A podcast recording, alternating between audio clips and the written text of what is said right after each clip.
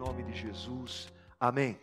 Gálatas 11, aliás, Gálatas 2, 11, diz assim: Quando, porém, Pedro veio a Antioquia, enfrentei-o face a face por sua atitude condenável. Pois antes de chegarem alguns da parte de Tiago, ele comia com os gentios. Quando, porém, eles chegaram, afastou-se e separou-se dos gentios, temendo os que eram da circuncisão. Os demais judeus também se reuniram a ele nessa hipocrisia, de modo que até Barnabé se deixou levar. Quando vi que não estavam andando, não estavam andando de acordo com a verdade do evangelho, declarei a Pedro diante de todos: Você é judeu, mas vive como gentil e não como judeu. Portanto, como pode obrigar gentios a viverem como judeus? Nós, judeus de nascimento, e não gentios pecadores, entre aspas, está o texto, Sabemos que uh, ninguém é justificado pela prática da lei, mas mediante a fé em Jesus Cristo. Assim, nós também cremos em Cristo Jesus para sermos justificados pela fé em Cristo e não pela prática da lei. Por quê? Porque pela prática da lei ninguém será justificado. Se, porém, procurando ser justificados em Cristo, descobrimos que nós mesmos somos pecadores, será Cristo então ministro do pecado? De modo algum. Se reconstruo que destruir, provo que sou transgressor.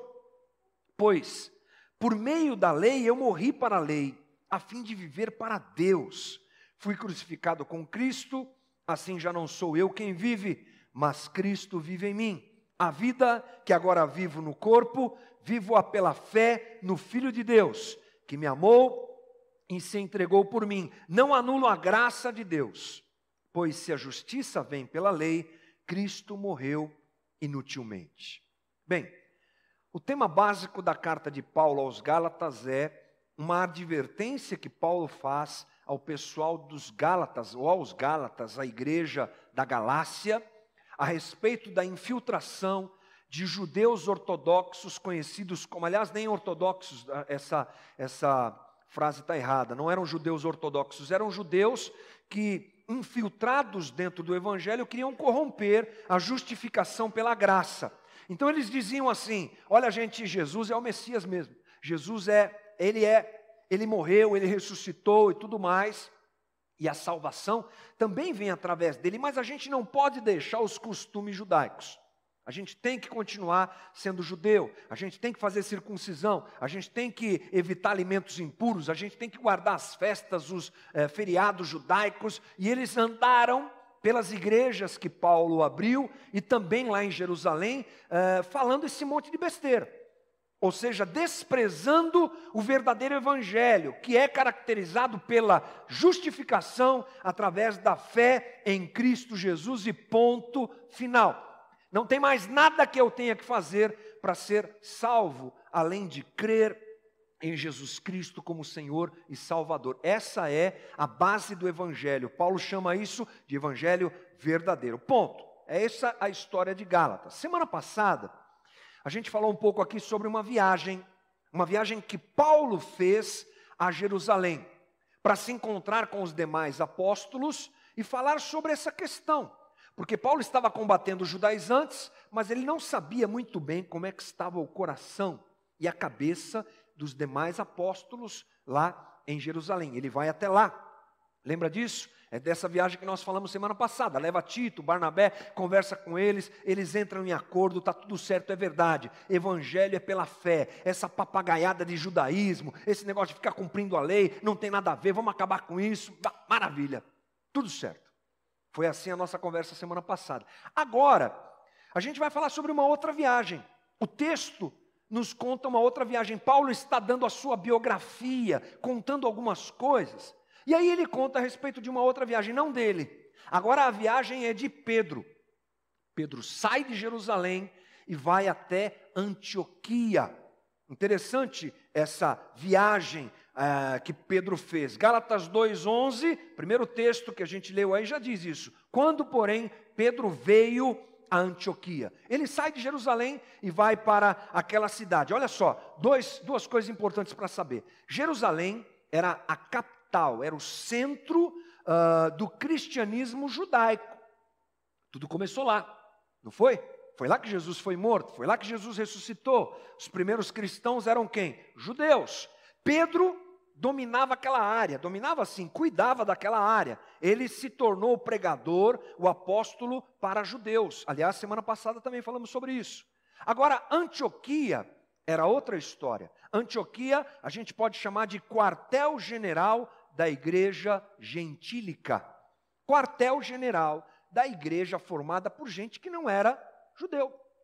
Gregos, macedônios, acaios, bababá, um monte de gente lá de vários lugares, todos eles congregavam ali, era um centro, um forte centro é, da igreja gentílica. Vamos jogar o mapa, por favor? Está aqui, olha, à minha direita você vai encontrar, à nossa direita aqui, a cidade de Antioquia. É essa cidade aqui, tá bom? Não é aquela segunda lá em cima, tem uma outra Antioquia ali, mas aquela Antioquia na Pisídia, aqui é Antioquia da Síria.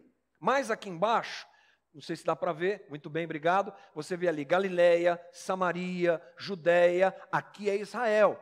Jerusalém está aqui nesse, nesse, nesse, pedaço aqui de baixo. Lá em cima, Antioquia, Antioquia da Síria. Foi para lá então que Pedro foi. Ele sobe de Jerusalém até Antioquia.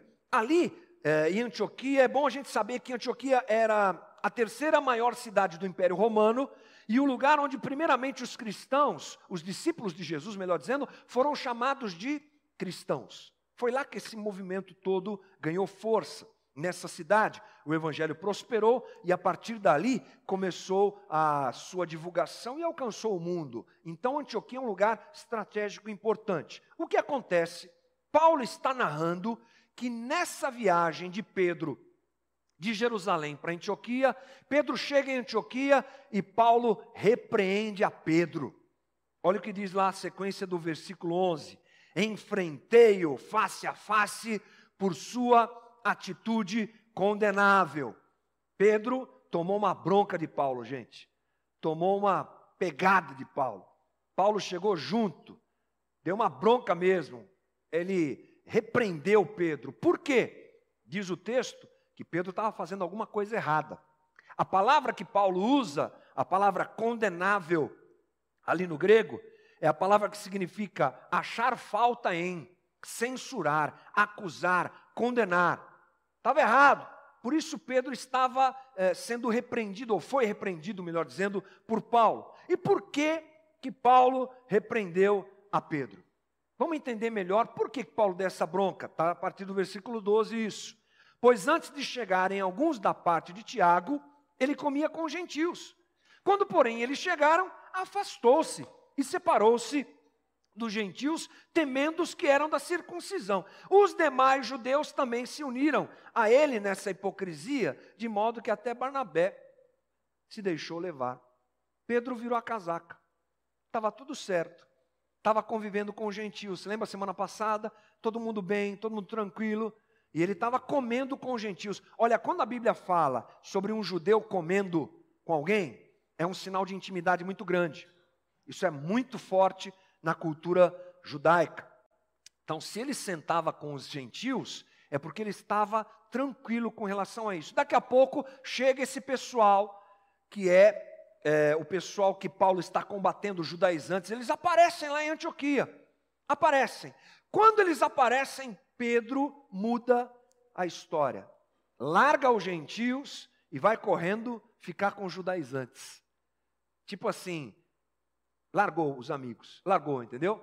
E ainda desprezou eles. Quando cruzava no supermercado, tipo assim, Pedro virava, fingia que não conhecia. Sei quem é esse povo, não, tal. Foi mais ou menos assim. Desprezou os gentios, começou a andar com os, os judaizantes. E o pior, influencia os demais. Os demais judeus também começam a fazer a mesma coisa. E abandonam os gentios, inclusive Barnabé. Surpreendente, porque Barnabé foi um cara que ajudou demais Paulo na pregação do evangelho aos gentios.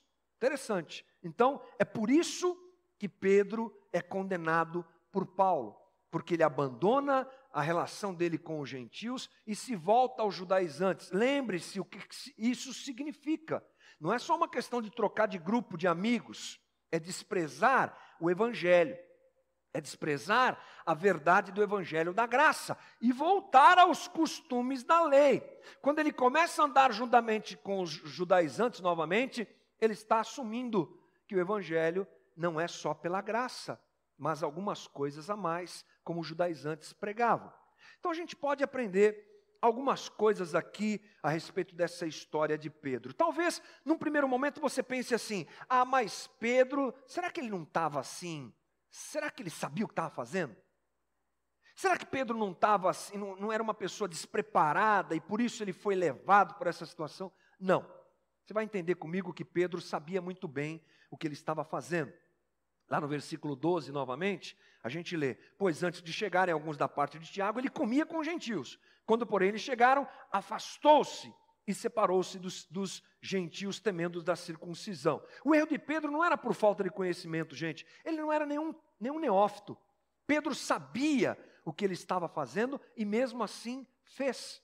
O teólogo John Stott, a respeito desse assunto, diz assim: Não que Pedro negasse o evangelho em sua doutrina Pois Paulo se esmera em demonstrar que ele e os apóstolos de Jerusalém estavam unidos pelo Evangelho, ou unidos ao Evangelho. E ele repete esse fato aqui, dizendo aqueles textos aí. A ofensa de Pedro contra o Evangelho foi na sua conduta, foi no jeito que ele se comportou. Paulo diz que o comportamento de Pedro foi um comportamento hipócrita. Hipócrita, versículo 13, está aí, ó.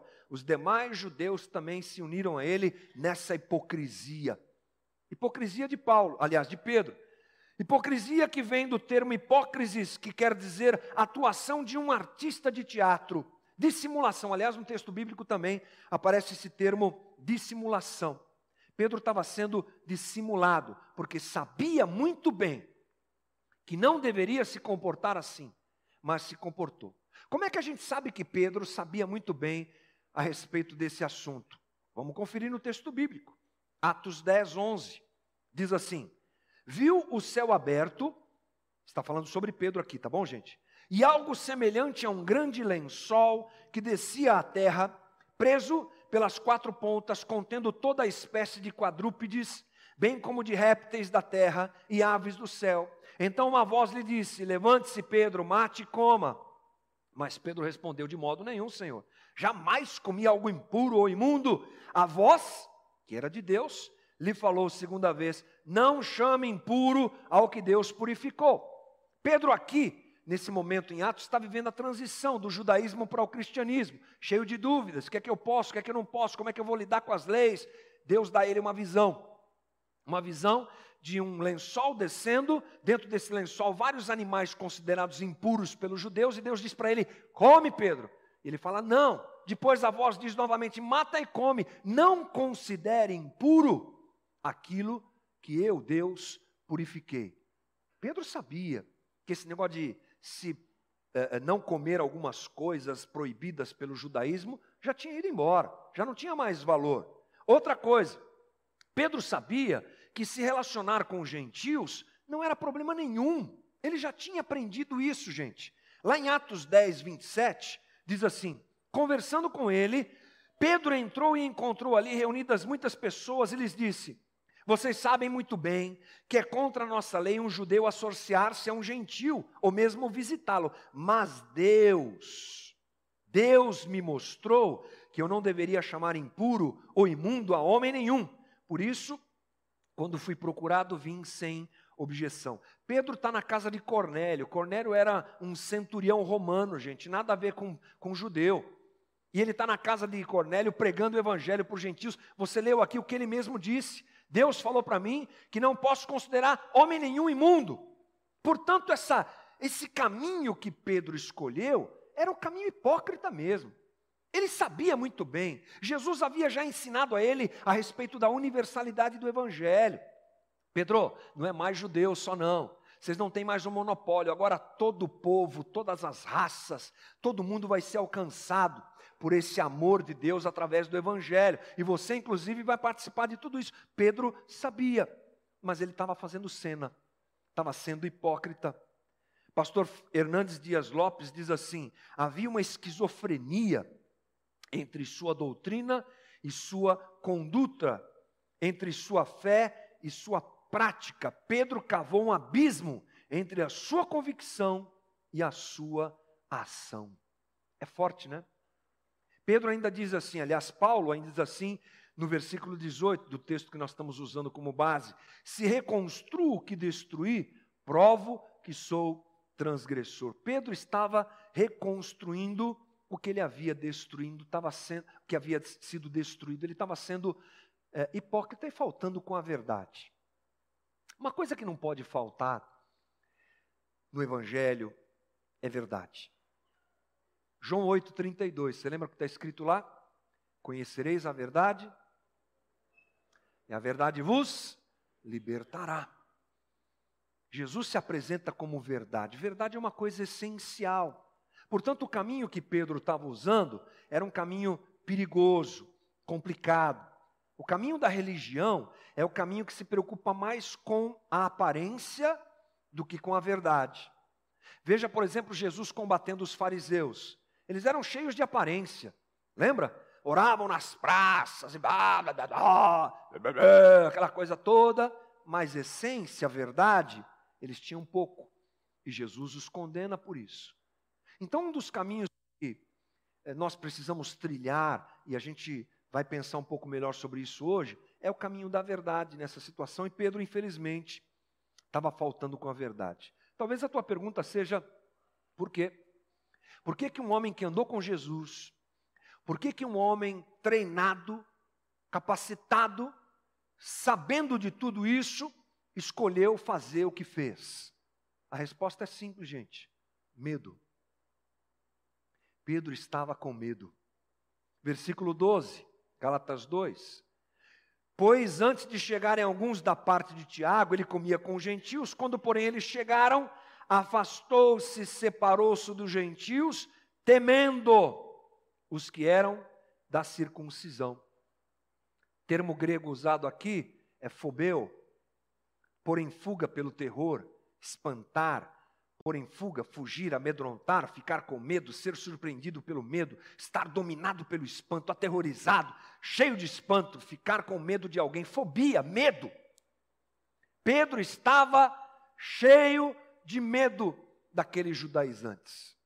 Lutero diz assim: no entanto, falando sobre Pedro, ele não percou por malícia ou ignorância, mas apenas por causa da ocasião e por medo.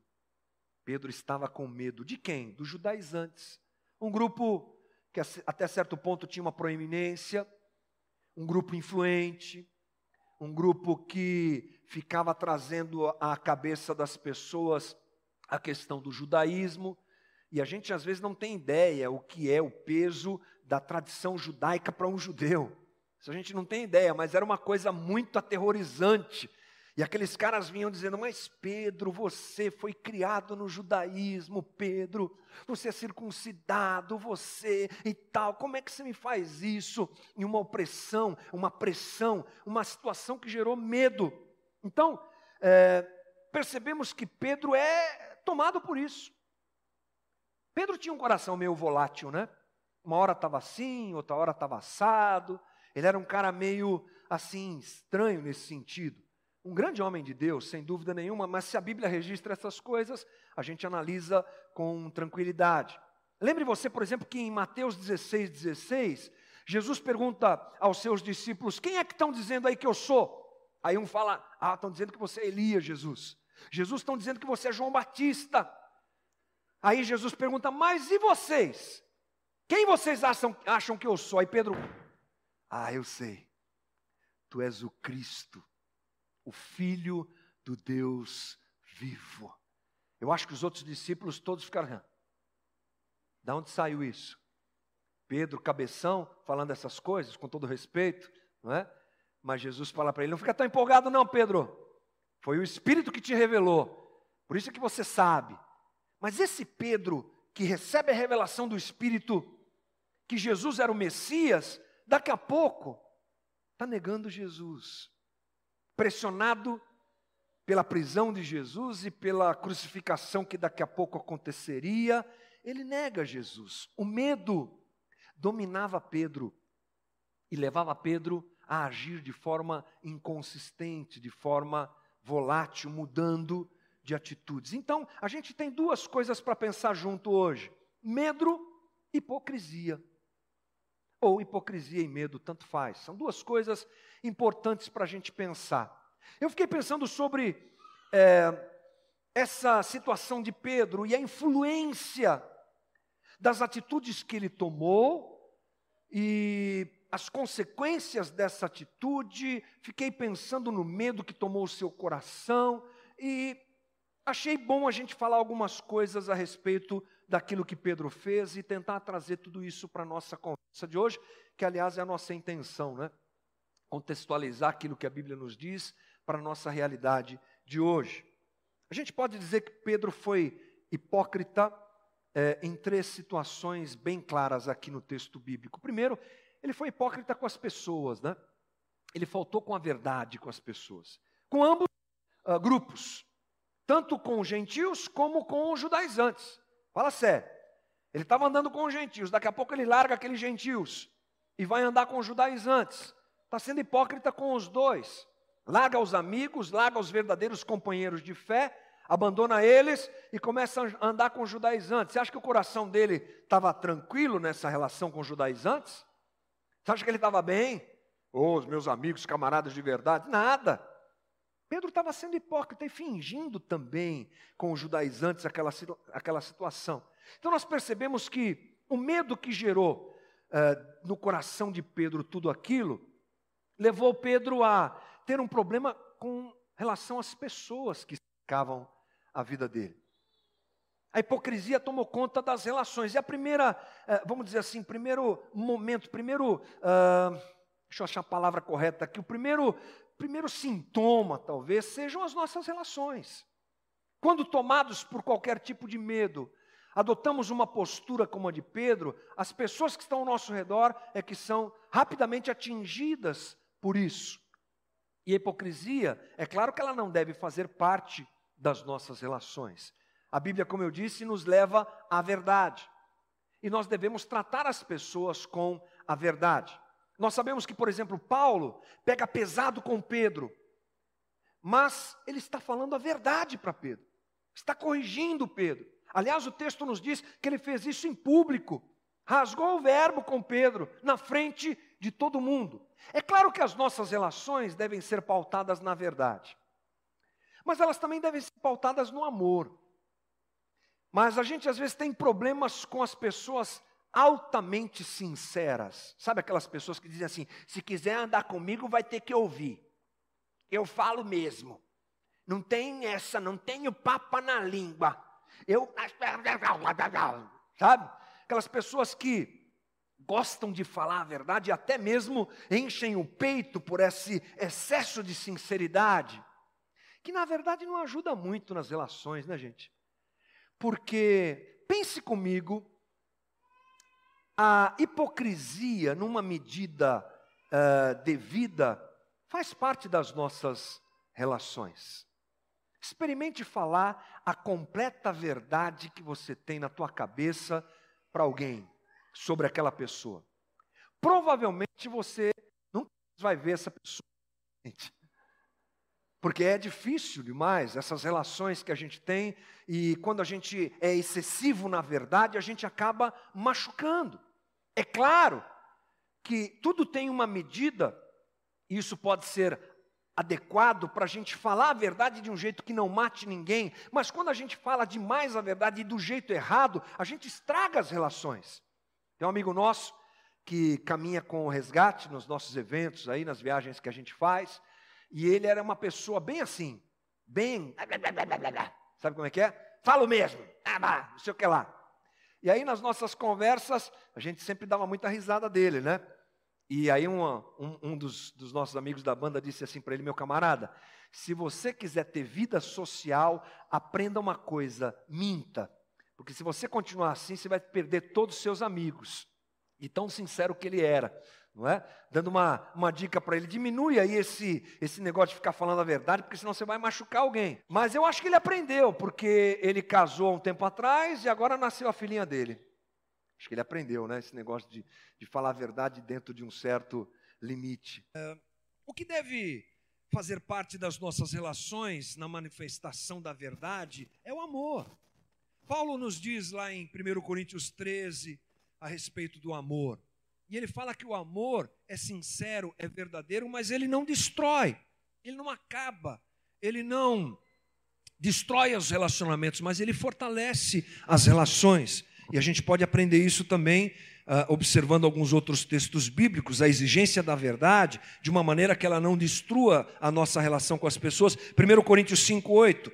Por isso celebremos a festa, não com fermento velho, nem com fermento da maldade e da perversidade, mas com os pães sem fermento da sinceridade e da verdade. Efésios 4:2. Sejam completamente humildes e dóceis e sejam pacientes, suportando uns aos outros com amor, amor ágape.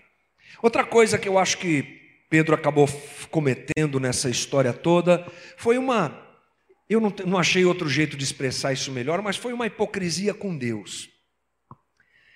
Pedro foi hipócrita com Deus no seguinte sentido: ele sabia que a justificação através da fé em Jesus era suficiente. Paulo fala isso para ele lá no versículo 15. Olha só o que diz: Nós, judeus de nascimento e não gentios pecadores, sabemos que ninguém é justificado pela lei, pela prática da lei, mas mediante a fé em Jesus Cristo, nós sabemos. Então, Pedro adota uma postura que era aquela que eles estavam combatendo, que Paulo mais especificamente estava combatendo, trazendo de volta aquela ideia de uma salvação que é vivida pela prática de boas obras, pela prática de regras, pela prática de mandamentos, pela prática de uma vida quadradinha e certinha e Paulo e Pedro já sabiam, e Pedro especificamente, ele sabia, não salva. Porque a lei se serve para uma coisa, ela serve para mostrar para a gente que não é possível se salvar. A ideia da lei, gente, é essa: é a gente tentar viver em regras, em mandamentos que a gente não vai cumprir totalmente, porque não, não podemos e não conseguimos cumpri-los e aí vem a graça de Deus, que nos alcança do jeito que nós somos. É claro que é sempre bom pensar que a graça não é aquilo que o teólogo Dietrich Bonhoeffer, teólogo eh, alemão, classificou como graça barata. O que, que é graça barata? Ah, beleza, fui encontrado por Jesus, agora sou salvo, maravilha e tudo mais. Vamos tocar a vida do jeito que a gente quiser. Não, a coisa não funciona assim. Se por um lado eu não devo cumprir os mandamentos de Deus para me salvar, eu não posso deixar de cumpri-los também. Pedro e Paulo, principalmente, nunca desprezou os mandamentos. Você lembra quando Jesus, conversando com os seus discípulos e com o povo, falando sobre a lei, ele disse assim: Eu não vim revogar a lei, eu vim cumpri-la. Essa ideia é uma ideia de transbordamento, é uma ideia de ir além, é uma ideia de uma nova interpretação da lei. Porque se antes no Velho Testamento eu não podia matar, que já estava errado, agora eu não posso nem odiar. Porque se eu odiar, eu já estou em condenação, ou seja, a coisa ficou mais profunda. E é essa interpretação, esse jeito de viver e de ser, que o Evangelho nos apresenta a lei.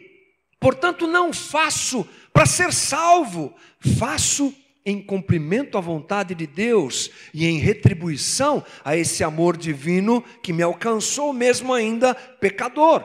Portanto, quando, Paulo, quando Pedro volta a conviver com os judaizantes, movido pelo temor, e é muitas vezes o que acontece pela gente, com a gente também, a gente tem um temor de não ser aceito por Deus, um temor de não ser observado por Deus, um temor de não agradar a Deus, um temor que coloca uma pressão sobre a gente. A gente às vezes caminha pelo mesmo caminho de Pedro que é condenado. Hernandes Dias Lopes, mais uma vez citando ele, diz assim: a atitude de Pedro estava em desacordo com a sua doutrina, sua prática estava em contramão, na contramão da sua teologia. E às vezes a gente, sabendo que a graça de Deus é suficiente, a gente ainda se comporta como gente que precisa fazer coisas a fim de se salvar. Por que, que você está aqui, irmão? Essa é uma boa pergunta. O que é que você está fazendo aqui?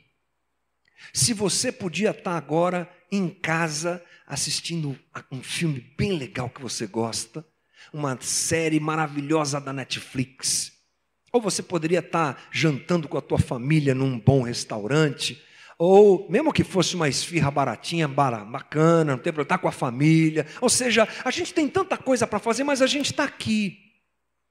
Por quê? Será que você está aqui porque você tem medo de faltar numa reunião da igreja e de repente você pode ser levado hoje à noite? E aí você vai chegar no céu, o anjo com a, com a prancheta vai observar que você não veio no culto de hoje. Meu Deus, que medo que eu tenho. É essa a motivação? É isso que move a gente a se reunir aqui? Se for, alguma coisa está errada. Porque não é o fato de eu bater cartão na igreja toda semana que vai me salvar. Não é o fato de eu ler a Bíblia todo dia que vai me salvar. Não é o fato de eu cumprir ordens e determinações que vai me salvar. Não entenda isso como um desabono a fazer essas coisas. Eu adoro quando você vem. Que legal que você está aqui. Mas por que, que você está aqui? Porque o teu coração gosta de se encontrar com os irmãos, de ouvir uma palavra legal, de bater papo, de conviver, de comungar, de trocar ideias, de ser abençoado na convivência um com o outro. É assim? Aleluia, que bom. Por que, que você lê a Bíblia, irmão? Porque é bom. É a palavra do meu Deus, é a minha forma de aprender, de me relacionar com Ele, de aprender a vontade dEle. Então vá embora, leia mesmo. A questão não é não ler, a questão é ler pela motivação certa, é fazer pela motivação certa. Já falei algumas vezes aqui, não há nada que a gente faça, gente, que nos faça sermos mais amados por Deus do que nós já somos. Já nos amou, já enviou seu filho. Aliás, se o amamos é porque ele nos amou primeiro. Lendo Bíblia ou não lendo, ele já nos amou, mas ele fica feliz quando a gente lê a Bíblia em retribuição, em gratidão ao que ele fez pela gente como um pai que se relaciona com os filhos. Pedro esqueceu disso e o medo o empurrou de novo à prática das obras como instrumento de salvação. Sai fora disso. Eu sou uma pessoa ansiosa. De vez em quando me dá umas crises de ansiedade. A Ana precisa me abraçar e me acalmar. O abraço dela me acalma, gente. Ah, delícia. Mas esses tempos atrás eu comecei a me pegar assim. Tenho que fazer. Uma força, uma obrigação, uma cobrança, um peso, uma, uma exigência. E eu percebi que esse era um caminho que estava me levando a me afastar da graça de Deus. Se tenho que fazer, a minha motivação tem que ser retribuição a esse amor divino que nos alcançou. Porque em Jesus Cristo, querido, nossa salvação é plena e completa glória a Deus. Terceira coisa,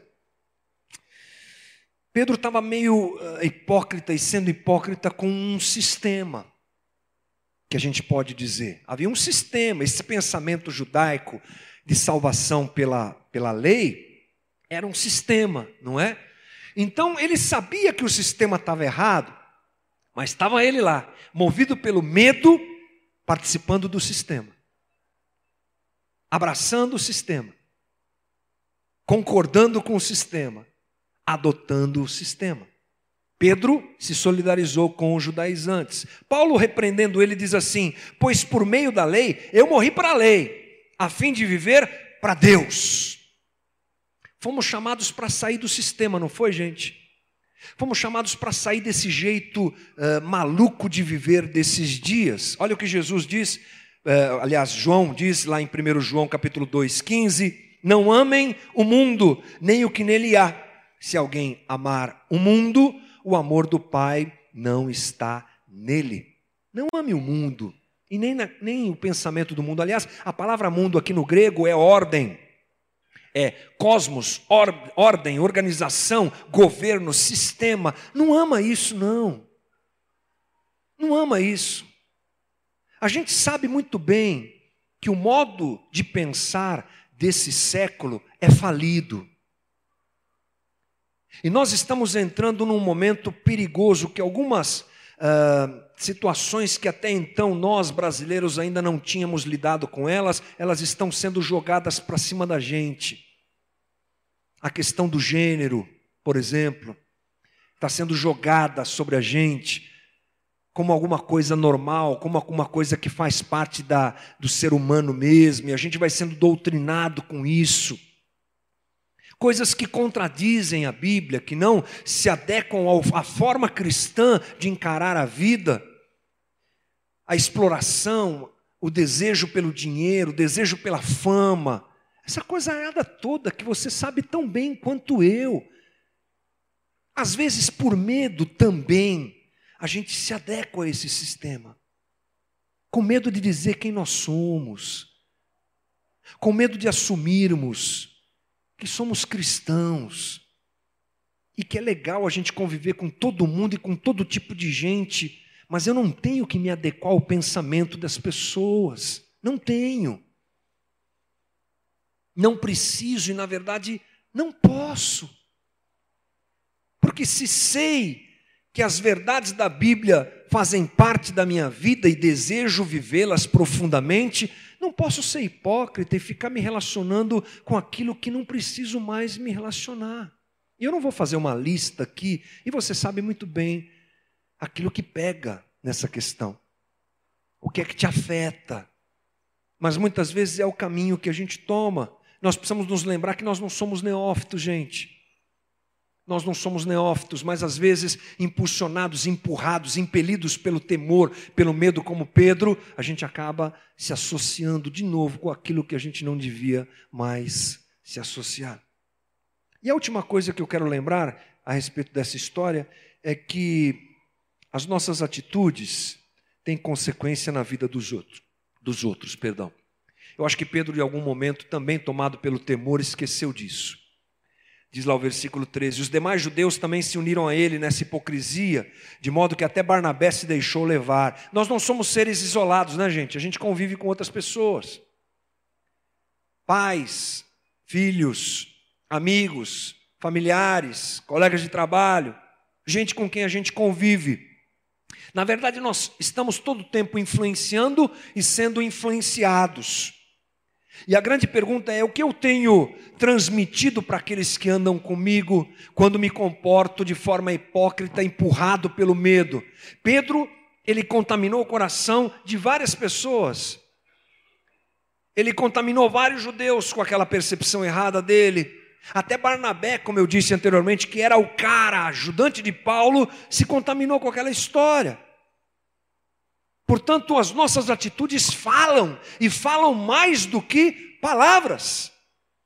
Já dizem que, dentro da teologia, dizem que é, em alguns momentos a única Bíblia que as pessoas vão ler é a nossa vida. A única Bíblia que as pessoas têm capacidade de enxergar somos nós. Elas não querem ter é, contato com o texto sagrado, mas elas têm contato com a gente. Qual é a leitura que essas pessoas é, perto de nós estão fazendo de Deus, do Evangelho, da Bíblia e de tudo isso? Qual é o contato que os nossos filhos têm com tudo isso através da nossa vida? Como é que isso funciona? Portanto, nós precisamos rever a nossa posição e nos lembrar que o amor lança fora o medo. Eu comecei a pensar aqui, irmãos, sobre essa atitude de Pedro, já estou encerrando, me dê mais alguns minutos. Eu acho que em algum momento Pedro esqueceu disso. Como a gente também esquece. O texto bíblico não nos mostra maiores detalhes, mas talvez Pedro tenha tido uma crise com relação ao amor de Deus por ele, o amor de Jesus por ele. Pode ser que isso tenha acontecido, uma especulação de um seminarista que está aprendendo a Bíblia ainda, mas eu acho que alguma coisa desse tipo aconteceu. Pedro se deixou tomar por um temor, falta da percepção dele a respeito do amor de Jesus por ele. Ele talvez tenha se sentido cobrado, é verdade, eu tenho que cumprir a lei, mas Jesus já falou que não, eu sei que Jesus já falou, mas aparece esse pessoal falando que tem que fazer, e ele confuso, levado por tudo aquilo, se deixou roubar no seu coração. A Bíblia também não mostra o resultado disso tudo. A Bíblia não, não nos fala o que aconteceu. Nós sabemos que as coisas foram consertadas porque Pedro continuou sendo apóstolo, morreu martirizado, segundo a tradição, crucificado de ponta cabeça porque não se achou digno de ser crucificado como seu mestre Jesus. Um homem desse só pode ter se consertado na sua vida e nas suas percepções do Evangelho, é claro. Mas eu quero encerrar a nossa conversa dizendo que às vezes a gente enche o coração de medo e parte para uma vida hipócrita nesses sentidos todos que nós conversamos aqui, porque esquecemos desse amor porque não o percebemos, ou porque não o interpretamos da maneira correta. Enfim, coisas que roubam o nosso coração, nos deixam é, esquecer aquilo que João diz lá em 1 João 4,18. Não amor, aliás, no amor não há medo. Pelo contrário, o perfeito amor expulsa o medo, porque o medo supõe castigo. Aquele que tem medo não está aperfeiçoado no amor. Vamos encher o nosso coração desse amor e perceber esse amor, porque a essência da graça, o que é, gente? É amor. Essência da graça é amor. Marca da graça é amor. Quando o nosso coração está cheio de amor, a gente não tem medo medo de ser punido, medo de ser oprimido, medo de ser violentado por Deus, essas coisas loucas que tiram a, a, o sono das pessoas e enchem o coração delas de medo. Quando a gente observa o Velho Testamento e, e faz um contraponto com o Novo Testamento, é impressionante. Vermos que no Novo Testamento o Deus apresentado pela Bíblia é o Deus amoroso. Ele é justo, eu sei, gente. Ele cobra as nossas atitudes, eu sei. Mas prioritariamente o que repousa sobre a gente é o amor de Jesus, é o amor de Deus, que lança fora todo medo. A gente vai participar da ceia hoje, e eu espero que de toda essa conversa você possa refletir principalmente a respeito do amor. Porque se você não tem percebido o amor de Deus na tua vida, talvez o teu coração esteja cheio de medo. E sem perceber, você esteja caminhando para caminhos de hipocrisia, como Pedro. Larga a mão disso. Abrace o amor de Jesus que está sobre você. E essa é a demonstração máxima de tudo isso. Porque ele se entregou por nós na cruz, ele deu a sua vida por nós, e é isso que a gente vai celebrar nesse momento. Quero convidar você a fechar os teus olhos comigo.